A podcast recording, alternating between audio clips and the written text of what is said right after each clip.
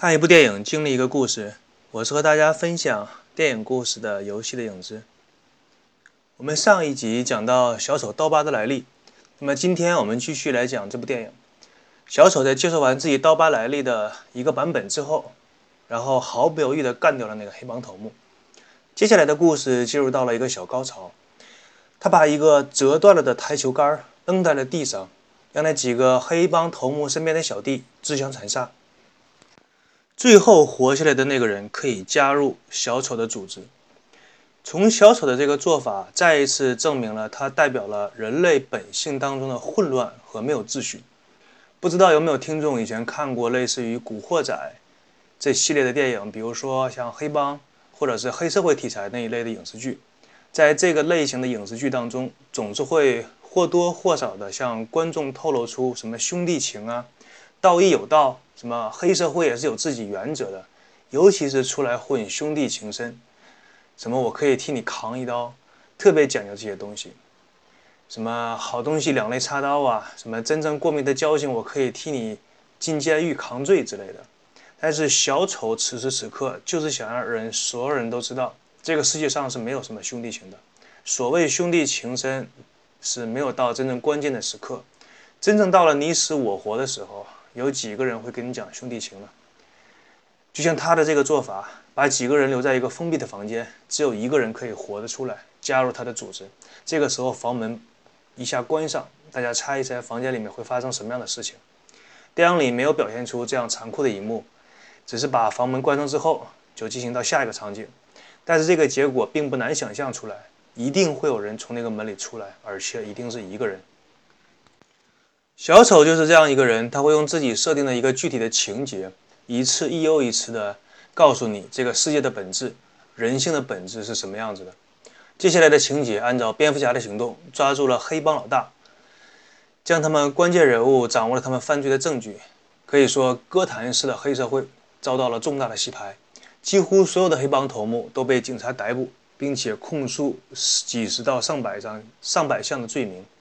蝙蝠侠这一次将哥谭市的黑帮逼上了绝路，用我们老百姓通常的话说，你把人吃饭的饭碗给砸了，他们活不下去了。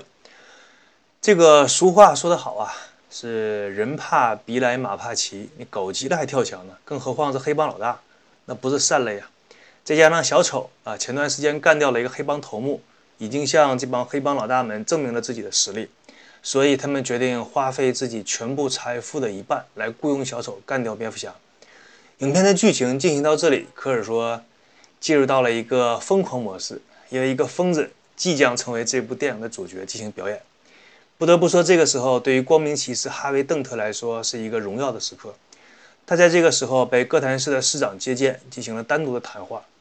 哥谭市市长并没有向哈维·邓特打官腔，说一些什么“哎，小伙子不错呀，有前途，我看好你啊”不拉不拉这样的官话套话，而是对哈维·邓特。很掏心挖肺的说说，你做好心理准备了吗？你要知道，不仅仅是黑帮分子，甚至包括警察、政客、记者以及所有所有触动了个人利益的人，都会来找你。无论是白天还是黑夜，你的一举一动，你的一言一行，都会有人密切关注着你，并且伺机报复。这段话说的真的是非常坦诚，坦诚到我第一次看到这段对白的时候，都怀疑他。是不是从一个市长的口里说出来的？平心而论，做好事并不难，难的是你做完好事之后，你面对之后的那些结果。我随便举两个例子：以前小的时候，八九十年代，经常会在什么电子、电视啊、报纸上看到什么某某人见义勇为，勇斗歹徒，面对歹徒闪着寒光的匕首，怎么怎么怎么样啊？那个时候报纸的那个文风都是这样的，英勇无畏啊之类的话。不知道从什么时候起，这一类报道就销声匿迹。无论是今日头条，还是各大媒体的官方网站，什么手机应用啊，什么微博、朋友圈，你再也看不到这样的报道。为什么呢？其实老百姓是一个容易遗忘的人群，我们都太多关注于自己的生活。实话实说，让自己和家人过得稍微幸福一点，就已经是比较辛苦的事情。谁还会有那么多闲暇时间关注这一类的报道呢？我也是在偶然的时候查查找一则消息吧，看到了这样一个报道，说某某某见义勇为被歹徒连捅十几刀，生命垂危。然后在旁边的推荐报道说某某歹徒出狱之后对见义勇为的人实施报复。看到这样的报道，除了心里边觉得那为那个见义勇为的人感到遗憾之外，还在想那个歹徒为什么没有受到法律更加严厉的惩罚。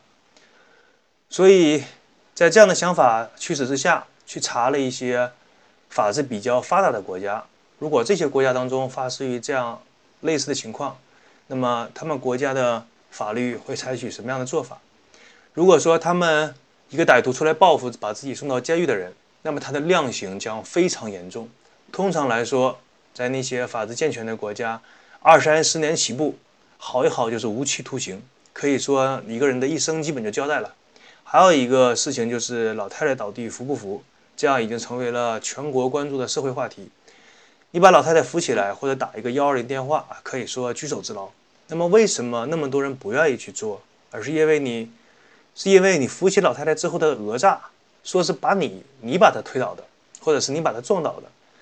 记得网上流行过一句话，叫做“一场大病就毁掉了一个中产家庭”。当然，这种家庭是通常指那种月收入过万的那种中产阶级。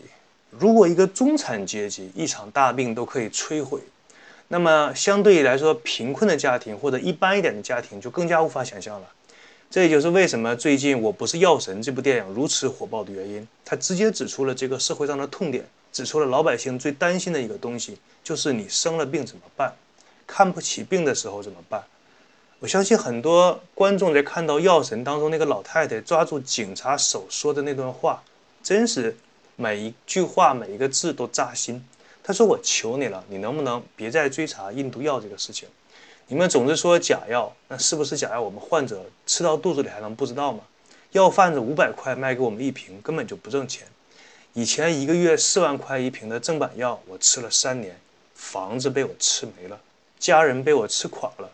正当我对生命失去希望的时候，终于出现了可以治病的便宜药。我现在就想活下去，我可以活下去吗？你能保证你这辈子不生病吗？你能保证这辈子生病了不吃药吗？这段话，那个老太太说的朴实无华，但就是这样朴实无华的话语，我们听着，每一个字都往心里去，每一个字都直刺我们的心扉。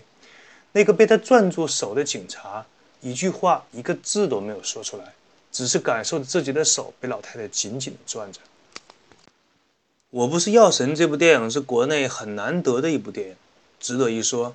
在以后的节目当中，我会把这部电影拿出来跟大家说一下。我们来回过头说一下老太太倒地扶不扶这样的一个社会现象。那么呢，同样在一些法治比较发达的国家是怎么处理这样的事情呢？啊，我来举一个现实中的例子，比如说我们的邻国新加坡。新加坡的法律规定，如果一个人因为做好事而被诬陷讹诈，那么一经发现情况属实，讹诈他那个做好事的人，他将至少被处罚十到十五倍的罚款来赔偿给对方。举个例子，比如说一个倒地的老太太讹诈把她扶起来的十万讹把她扶起来的人十万块钱，那么十倍的罚款就是要罚掉那个老太太一百万的赔偿金，赔偿给讹诈的那个人。如果你没有钱，可以从你以后的养老保险，从你的房产，从你的钱，从你的土地，从你的个人资产，比如说你的金银首饰，政府强行征收，然后公开拍卖，卖出去的钱交给你讹诈的那个人。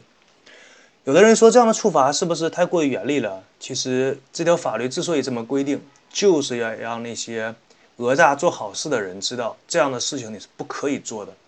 一旦你做了，就要受到巨大的惩罚，让你痛彻心扉。从此以后，再也没有人敢讹诈做好事的人。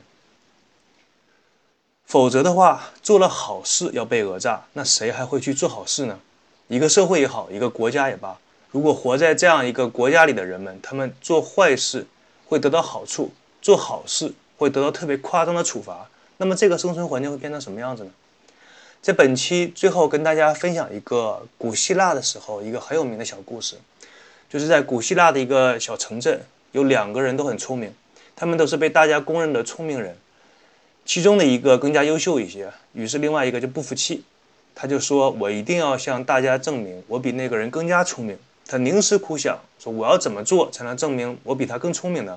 最后，他想到了一个主意，就是说：“我要让那个人被我骗一次。这样就能证明我比他聪明，因为我的智商可以碾压他，骗他嘛。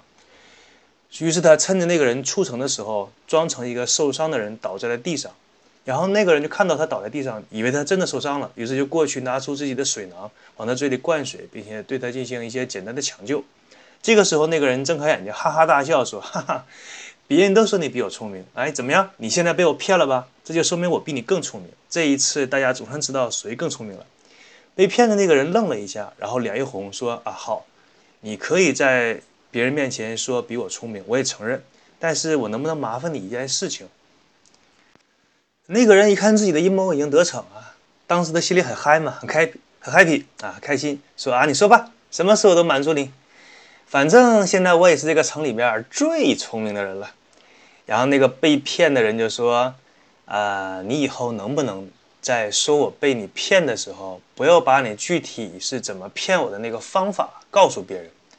那个人听了之后愣了一下，说：“难道你觉得羞愧吗？”啊，放心吧，我答应你，以后我不会跟别人说你具体是怎么被我骗的。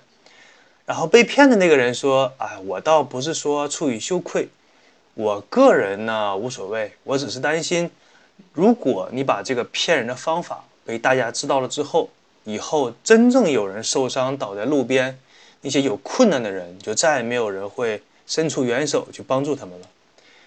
那个骗人的人听了这句话之后，内心非常受到触动，于是马上跟那个人说：“说我愿意拜你为师。虽然说我可能比你聪明一点，但是你的品德比我高尚太多了。那么人做事是需要有底线的，如果做事没有底线的话，那真的就是变成人间地狱。”那么这一期节目就与大家分享到这里，我是与大家分享故事的游戏的影子，我们下期节目再见，拜拜。